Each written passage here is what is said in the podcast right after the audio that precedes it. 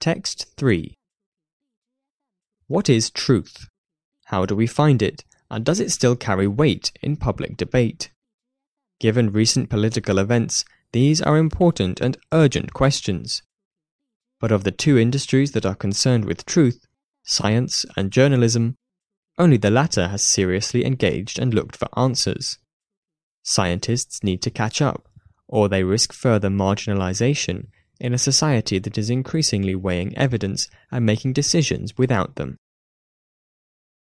Much of the science that the public knows about and admires imparts a sense of wonder and fun about the world, or answers big existential questions. It is sellable and familiar science, rooted in hypothesis testing, experiments, and discovery. Although this science has its place, it leaves the public with a different, outdated view to that of scientists of what constitutes science. People expect science to offer authoritative conclusions that correspond to the deterministic model.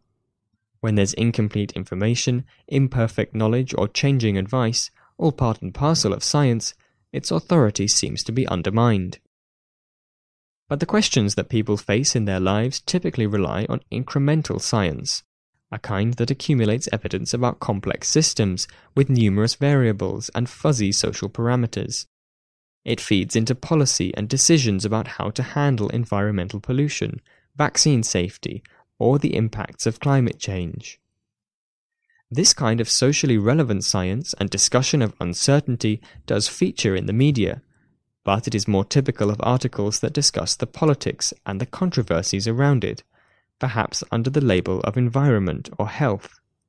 This is not about manipulating or persuading the public to accept decisions but rather providing them with the tools with which to make sense of the evidence, put the uncertainties in perspective, and judge for themselves what contribution scientific information makes to truth.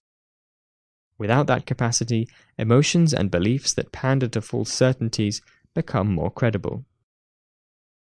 If the public is better equipped to navigate science, it would restore trust and improve understanding of different verdicts, and perhaps help people to see through some of the fake news that circulates on scientific matters.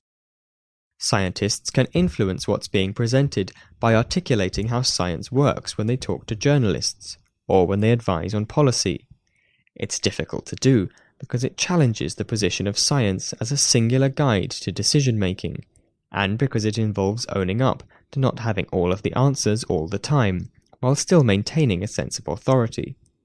But done carefully, transparency will help more than harm. It will aid the restoration of trust and clarify the role of science as a guide. Current debates about truth are far from trivial. More scientists and communicators of science need to get involved, update practices, and reposition themselves in a way that gets with the times and shows that science matters while it still does.